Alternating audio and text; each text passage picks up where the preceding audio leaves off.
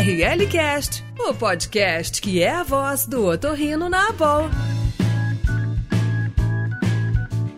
Bem-vindos ao RLCast, um podcast da ABORL-CCF, Associação Brasileira de Otorrino e Cirurgia Cérvico-Facial. Eu sou o César Bertoldo, médico otorrino-laringologista, doutor em medicina pela USP e especialista em otoneurologia. Este é um espaço para troca de experiência, trazendo sempre aspectos relevantes da medicina, saúde e bem-estar. Isso mesmo, César. Gente, eu sou a Andréa Ardevino de Oliveira, Sou médica, otorrinolaringologista em Ribeirão Preto, aqui no HC, em consultório. Sou, sou da educação médica continuada, essa, comitê da ABOL. E hoje a gente tem um tema muito importante para falar com você. A gente está chegando aí a Semana da Tontura e nós vamos falar sobre tontura, porque tontura é coisa séria. E para isso, nós chamamos, além do Dr. César de todo que está aqui com a gente, ajudando a apresentar, a doutora Sara, o doutor Adson e o doutor Jader. Podem se apresentar para a gente, pessoal. Olá, tudo bem? Eu sou a doutora Sara Filete, sou neurologista.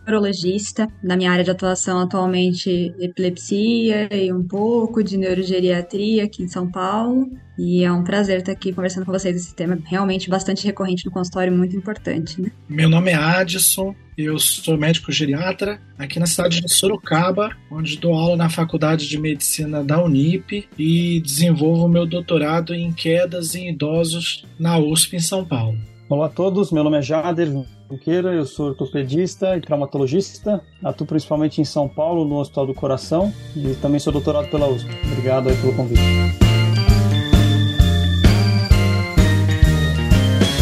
começar, vamos explicar primeiro, né, César? Conta pra gente, o que é a Semana da Tontura e quando que acontece esse ano? Então, a Semana da Tontura é um evento que é promovido pela Associação Brasileira de Otorrino anualmente. Nosso objetivo com a Semana da Tontura é falar sobre a tontura e sobre aspectos diversos da tontura e dos problemas é, do labirinto e a sua importância é, no dia a dia dos, de nós como médicos otorrinos, mas não só como otorrinos, de todas as especialidades que atendem esse problema. César, então o tema desse ano é tontura é coisa séria. Como fazer a população acreditar nisso? Então, Andréia, o tema é tontura é coisa séria e precisa de um diagnóstico médico. Uma das campanhas anteriores falava sobre a questão da palavra labirintite, né? Então, até pouco tempo atrás, muita gente confunde e acha que é sinônimo, tontura e labirintite. Mas, na verdade, não é bem assim. A labirintite é uma doença inflamatória do labirinto que é bem pouco comum,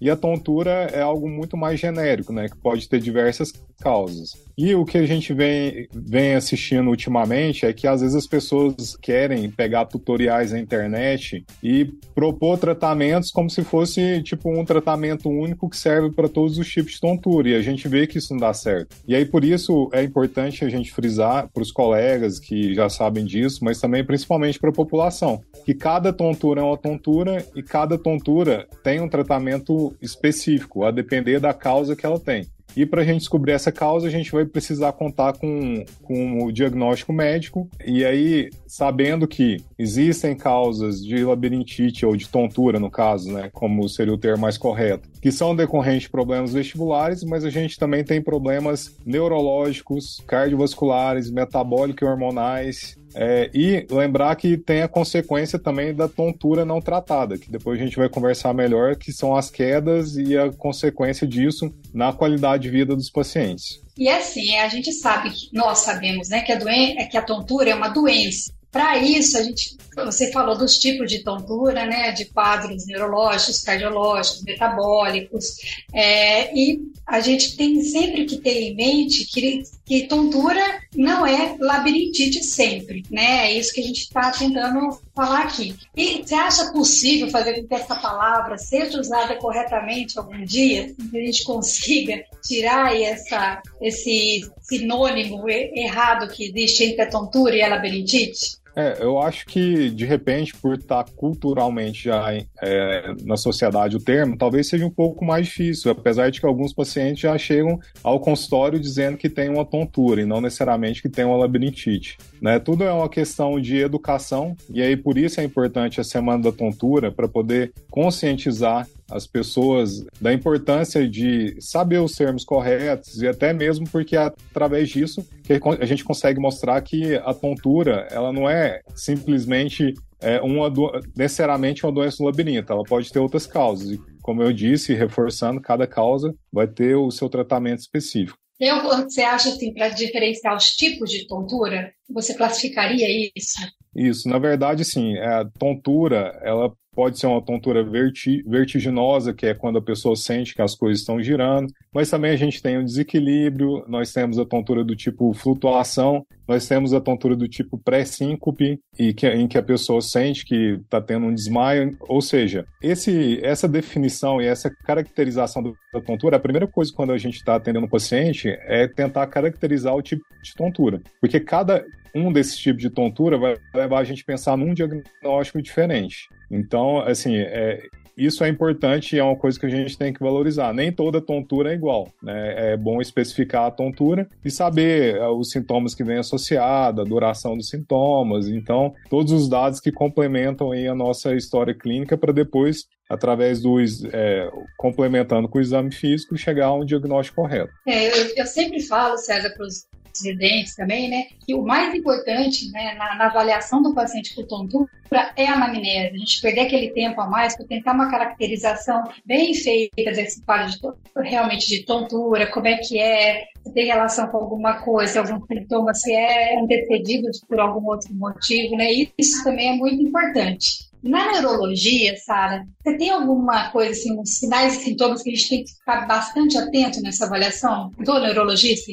Particularmente, né? Só complementando o que o César falou anteriormente, a gente, é, é, além de se preocupar com essa questão de educar o paciente para ele aprender a, a, dizer o sintoma dele certinho, mas a gente também tem que se educar e educar os colegas para eles estimularem o paciente a descrever melhor esse sintoma, né? Eu acho que talvez isso seja até mais importante do que o paciente falar que tem uma labirintite ou que tem uma tontura. A gente ir atrás de investigar esse sintoma ali na história clínica. Então, para o neurologista especificamente, a gente sempre vai buscar aí alguns sinaizinhos de alerta para a doença neurológica, né? Porque normalmente quando o paciente vem, ou ele vem encaminhado de um colega otorrino, enfim, que quer descartar uma causa central, ou ele próprio fica na dúvida ali se ele vai no otorrino, se ele vai no neuro e acaba indo pro neuro. Então a gente tem que, tem que fazer essa triagem aí também muitas vezes, né?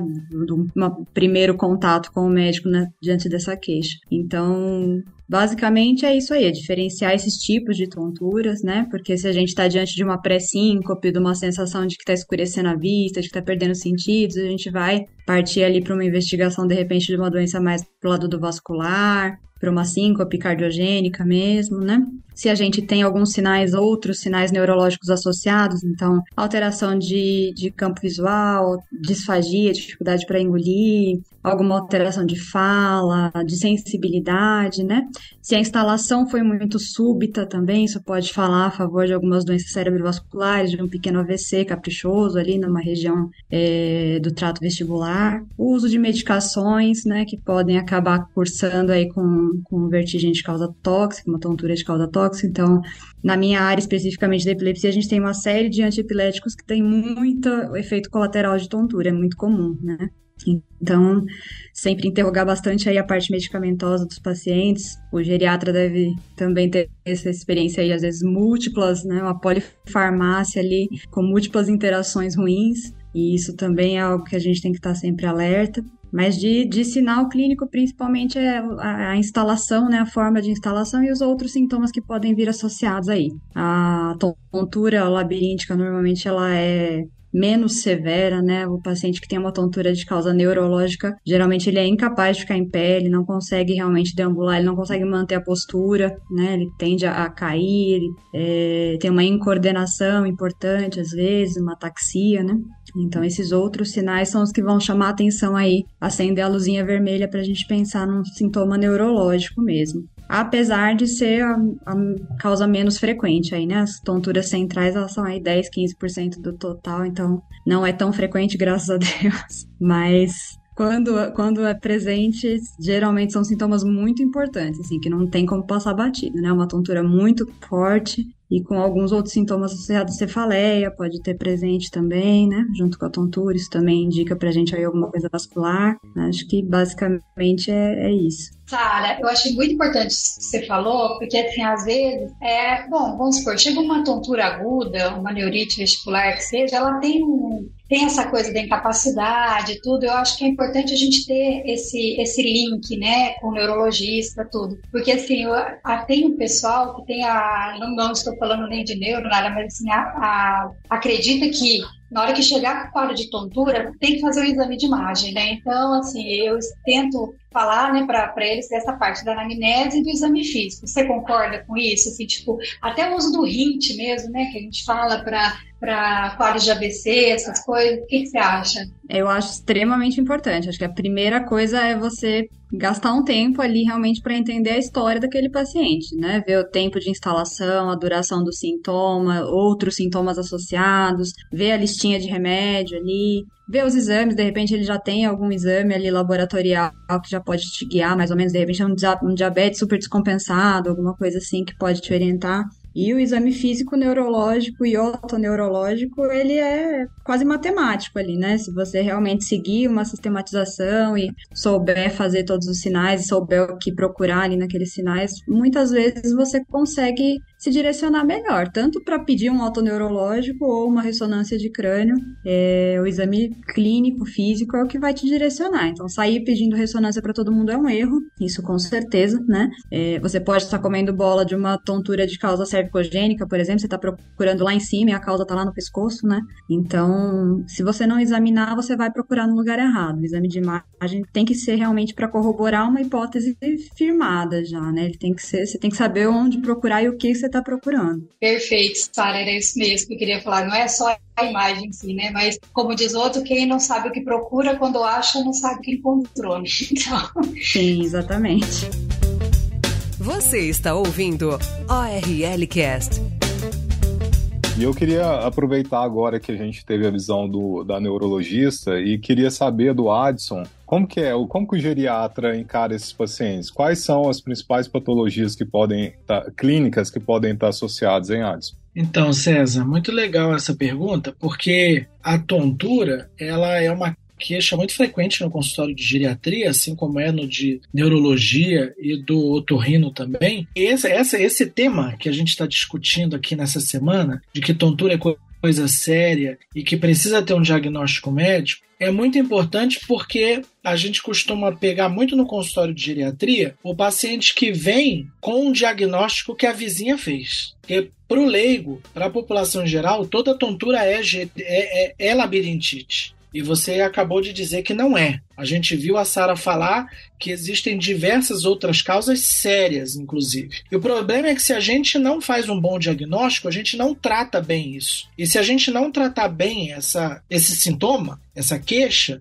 a gente vai acabar lá no consultório do Jader, né? Com a fratura, porque vai cair, vai fraturar com sorte. O Jader vai conseguir trabalhar bem e vai conseguir recuperar o nosso paciente, mas infelizmente nem tudo depende do trabalho do ortopedista. Depende da técnica dele, mas também depende de grande parte da reabilitação que ele vai fazer e do próprio organismo de se restabelecer. E a gente não pode esquecer que a gente está falando de uma parcela da população que, que é idosa e tem é, uma dificuldade muito maior de se recuperar dos danos. Então a gente está falando hoje de profilaxia, de redução do dano, fazer diagnóstico precoce de, de, de tontura é trabalhar com profilaxia do dano, sem dúvida nenhuma. Então, para a gente fazer esse diagnóstico, basicamente, o que, que a gente entende e trabalha no consultório de geriatria? Primeira coisa que a gente pergunta é como que o paciente se alimenta porque a gente sabe que a alimentação tem um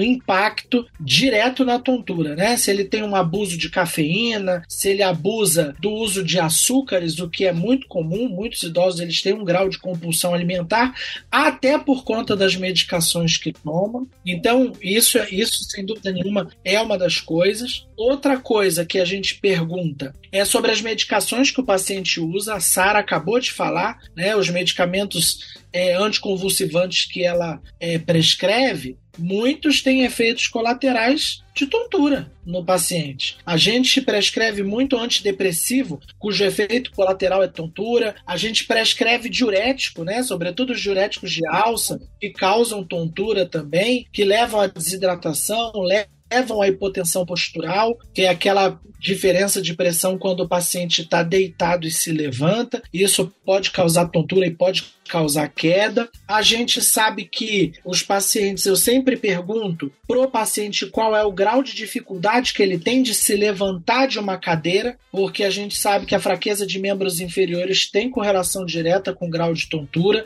sobretudo com atordoamento. Qual é a história pregressa de doenças, ou seja, o que, que esse paciente tem de diagnósticos? Ele é diabético? A gente sabe que piora? Ele é hipertenso? Tá bem controlado? Não tá? Ele tem alguma, alguma doença da tireoide? A gente sabe que as doenças da tireoide também podem causar tanto hiper quanto hipotireoidismo com, com tontura. É, a gente pergunta muito sobre como que está o humor desse paciente, porque a gente sabe da ligação que as doenças psiquiátricas têm com a tontura, seja a depressão, sabe, o César? No paciente idoso, a depressão ela é atípica. Ela nem sempre ela é melancólica. Então, às vezes, um dos primeiros sinais é tontura. E a gente tem que ficar atento para isso, né? Então, o paciente, se ele é ansioso, se ele desenvolve transtorno de pânico, se tem arritmias, né? Então, arritmia é uma causa que às vezes a gente acha que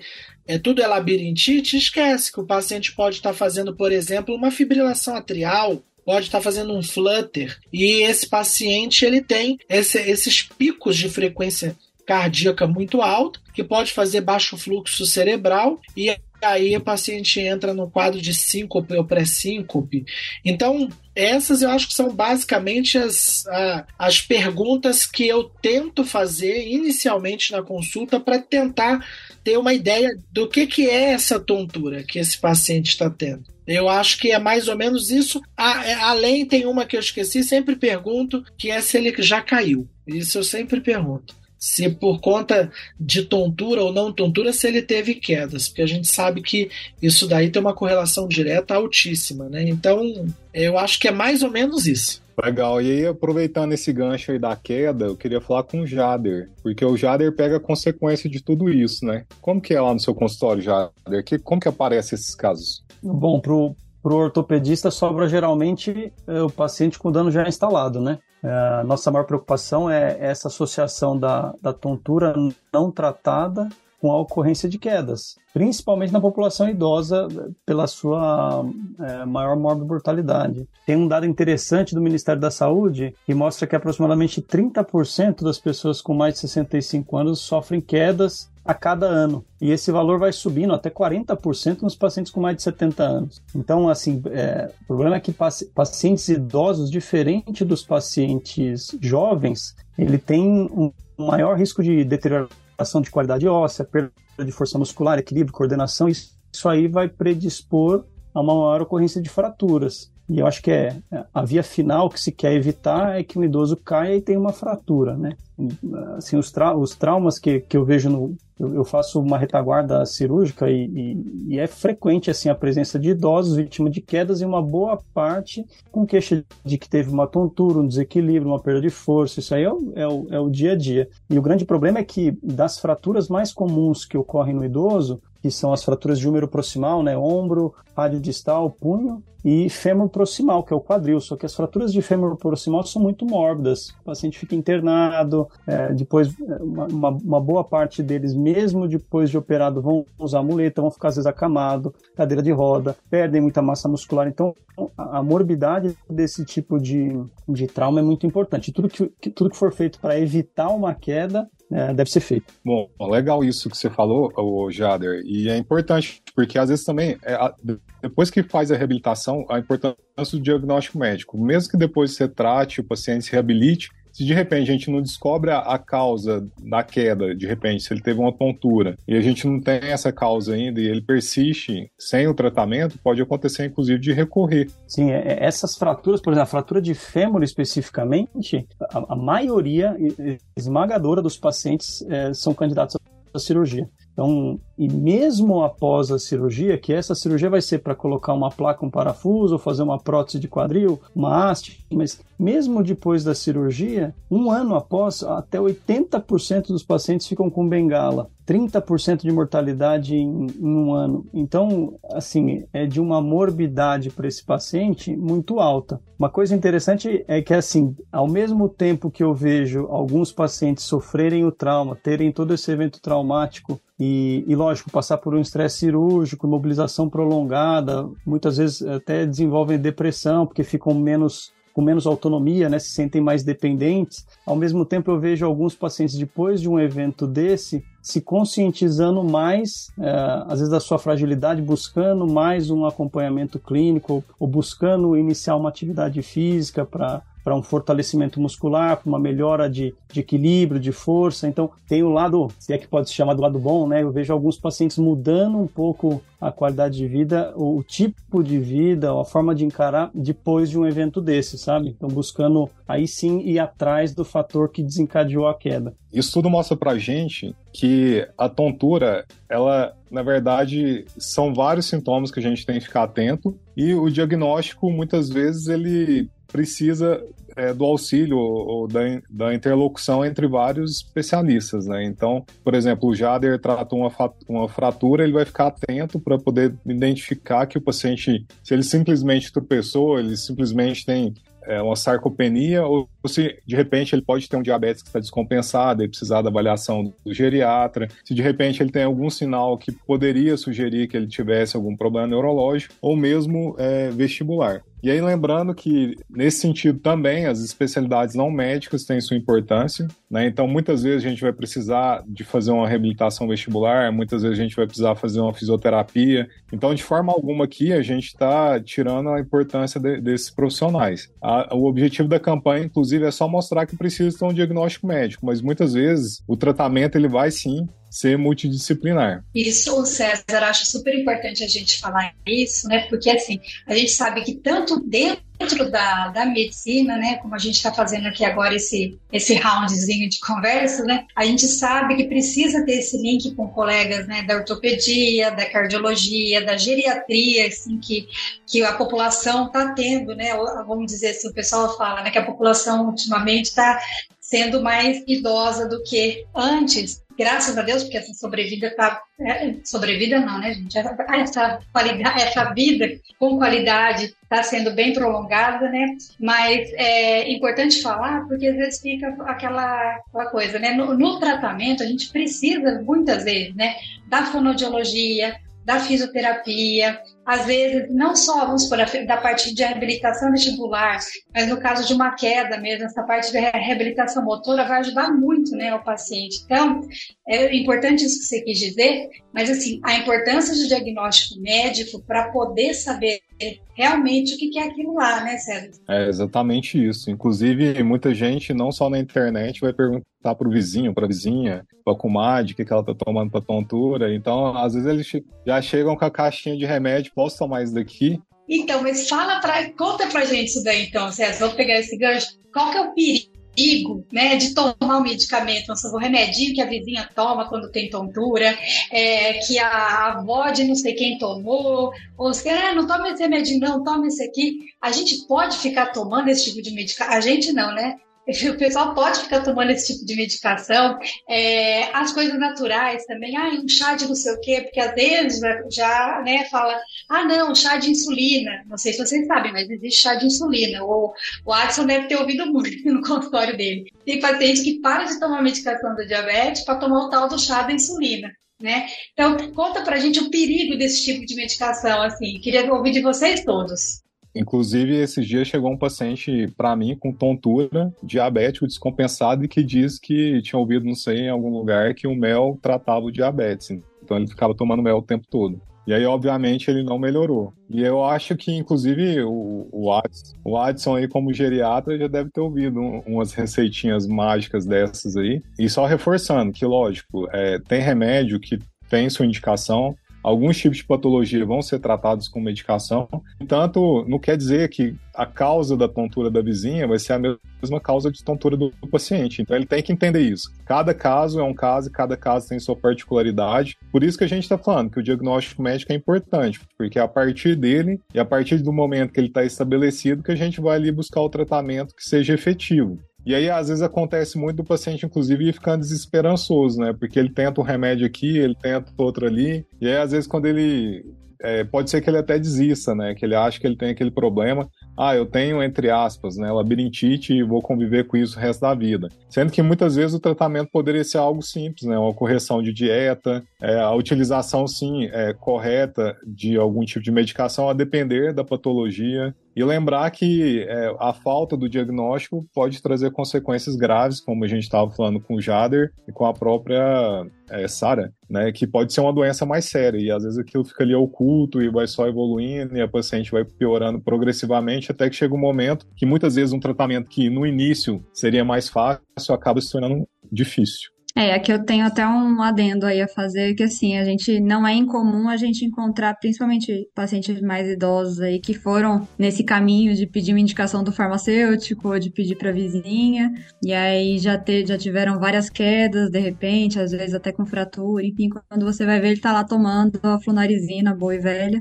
e ele tem um parkinsonismo, ele tem uma hidrocefalia de pressão normal, e aquela medicação está piorando o quadro dele progressivamente, e ele não atribui aquilo ao remédio, né? Porque a vizinha tomou e ficou bem.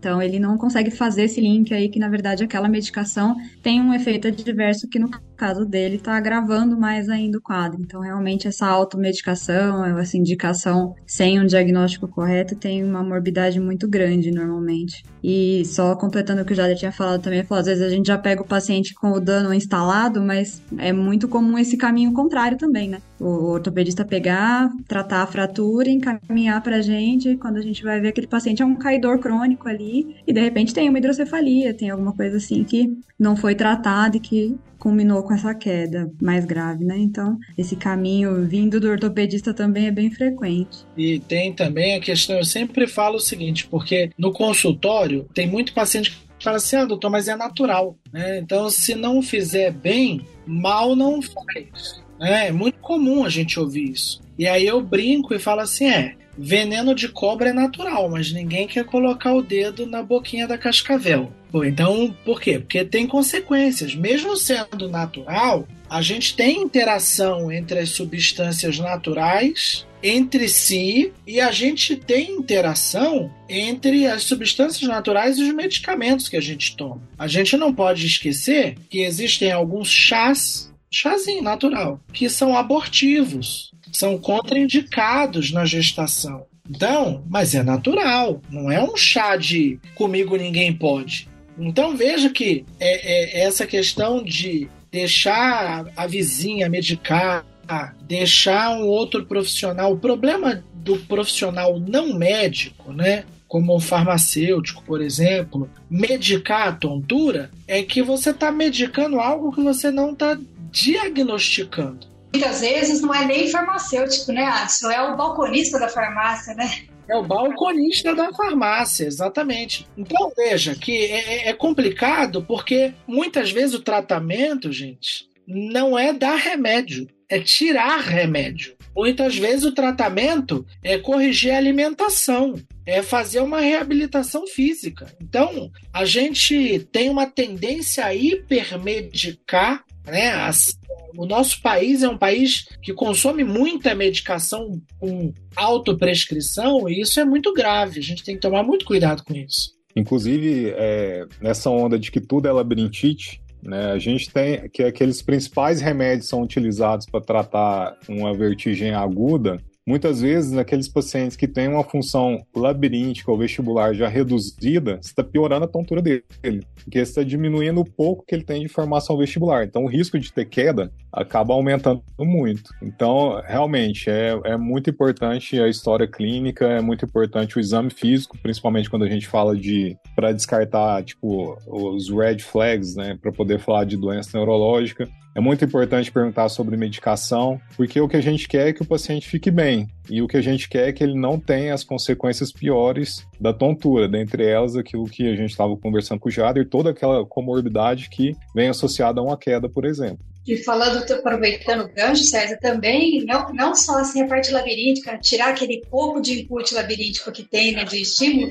mas principalmente se a gente tem uma, uma tontura de origem central, né, Sara? Você dá um depressor labiríntico, você tira o, o, o tripé é, né, que o paciente precisa ter para ter manter esse equilíbrio. Então, acho que é bem importante isso que vocês estão falando para a gente, né? E o Jader, né, que ele acaba pegando aquela coisa mais final, né, Jader? Quando já aconteceu tudo isso, chega lá no seu consultório e o negócio é remediar, né? É, não adianta chorar sobre o leite derramado, né? Já foi.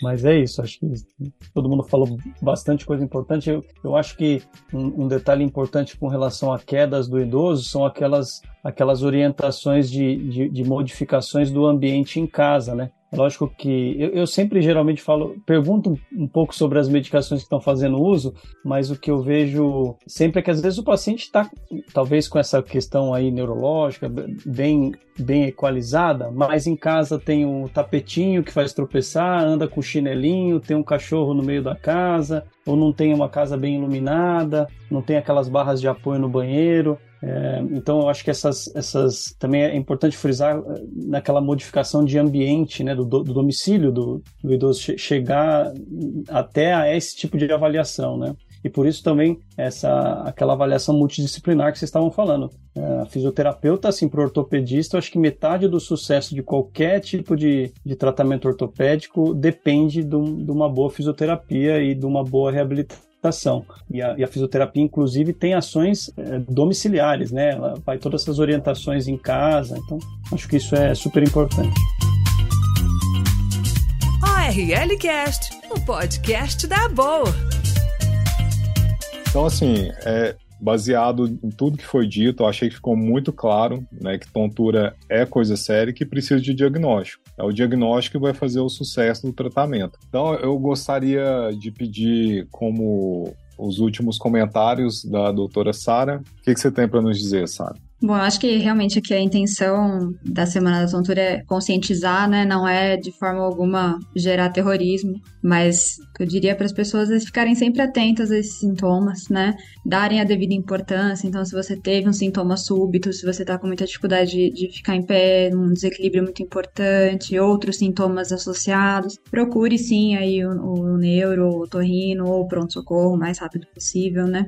Para que a gente consiga fazer esse diagnóstico, descartar essas outras causas mais severas aí com maior risco e com maior morbidade, para que a gente realmente consiga restaurar a qualidade de vida o quanto antes, né? Tontura é um sintoma muito ruim, quem já teve sabe que não é agradável, né? Eu já tive uma neuronite, foi terrível, então, assim, realmente ficar atento e não é, subestimar esse sintoma, porque pode ser a abertura de um quadro mais grave, sim, de uma doença que realmente requer tratamento, requer atenção e posteriormente reabilitação. Então, nunca subestime o sintoma, nunca vá atrás de um remedinho, da solução fácil, vá atrás de um diagnóstico e de um tratamento correto. Perfeito. Adson, seus últimos comentários. Gente, eu queria é, dizer que, na verdade, a tontura ela pode ser, de certo modo, ela pode ser uma coisa boa, sabia? porque ela pode ser algo que está sinalizando um perigo que vem pela frente. Ela pode ser um sintoma, por exemplo, de uma arritmia do coração. Se você procura o médico,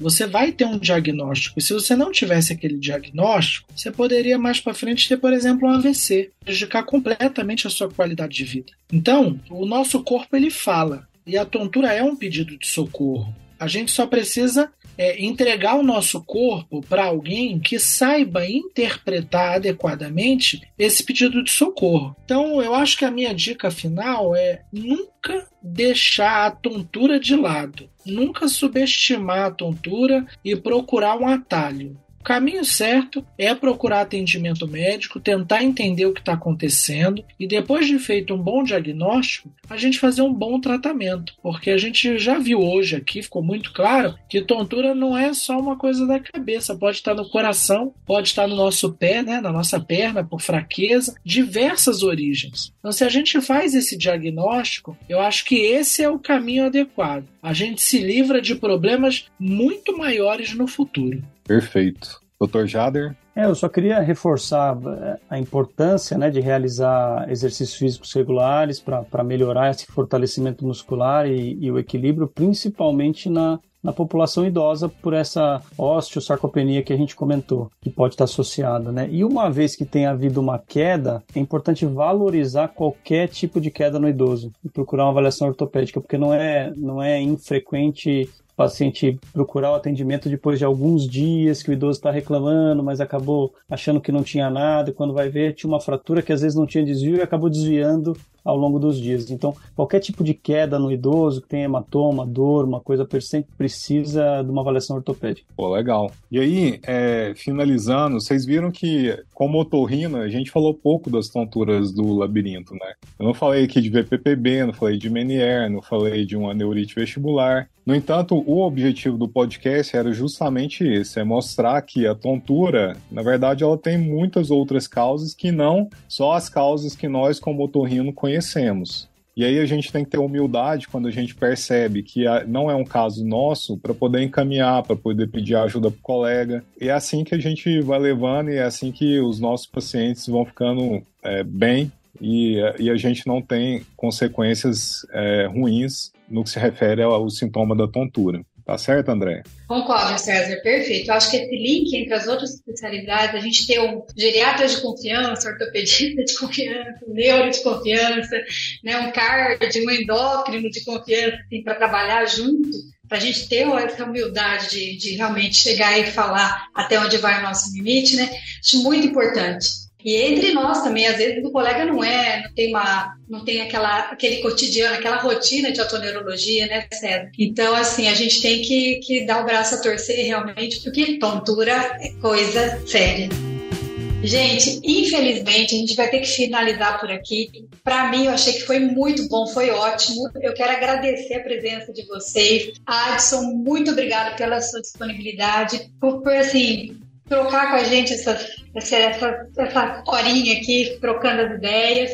Sara também, muito obrigada. Já ter assim, a gente falar assim, gente, será que a gente consegue um ortopedista para falar de queda em idoso? Muito obrigada, tá? obrigada mesmo. Acho que o, o César teve uma, um insight muito bom nisso, né? César, parceiro, obrigada também por essa participação, por essa ajuda aqui na, na condução desse podcast. E a gente espera vocês. Muito obrigado aos ouvintes que ficaram com a gente até agora. E vocês sabem que podem conhecer muito mais sobre a BOL no site www.aborlctf.org.br. Gente, brigadão e até o próximo podcast.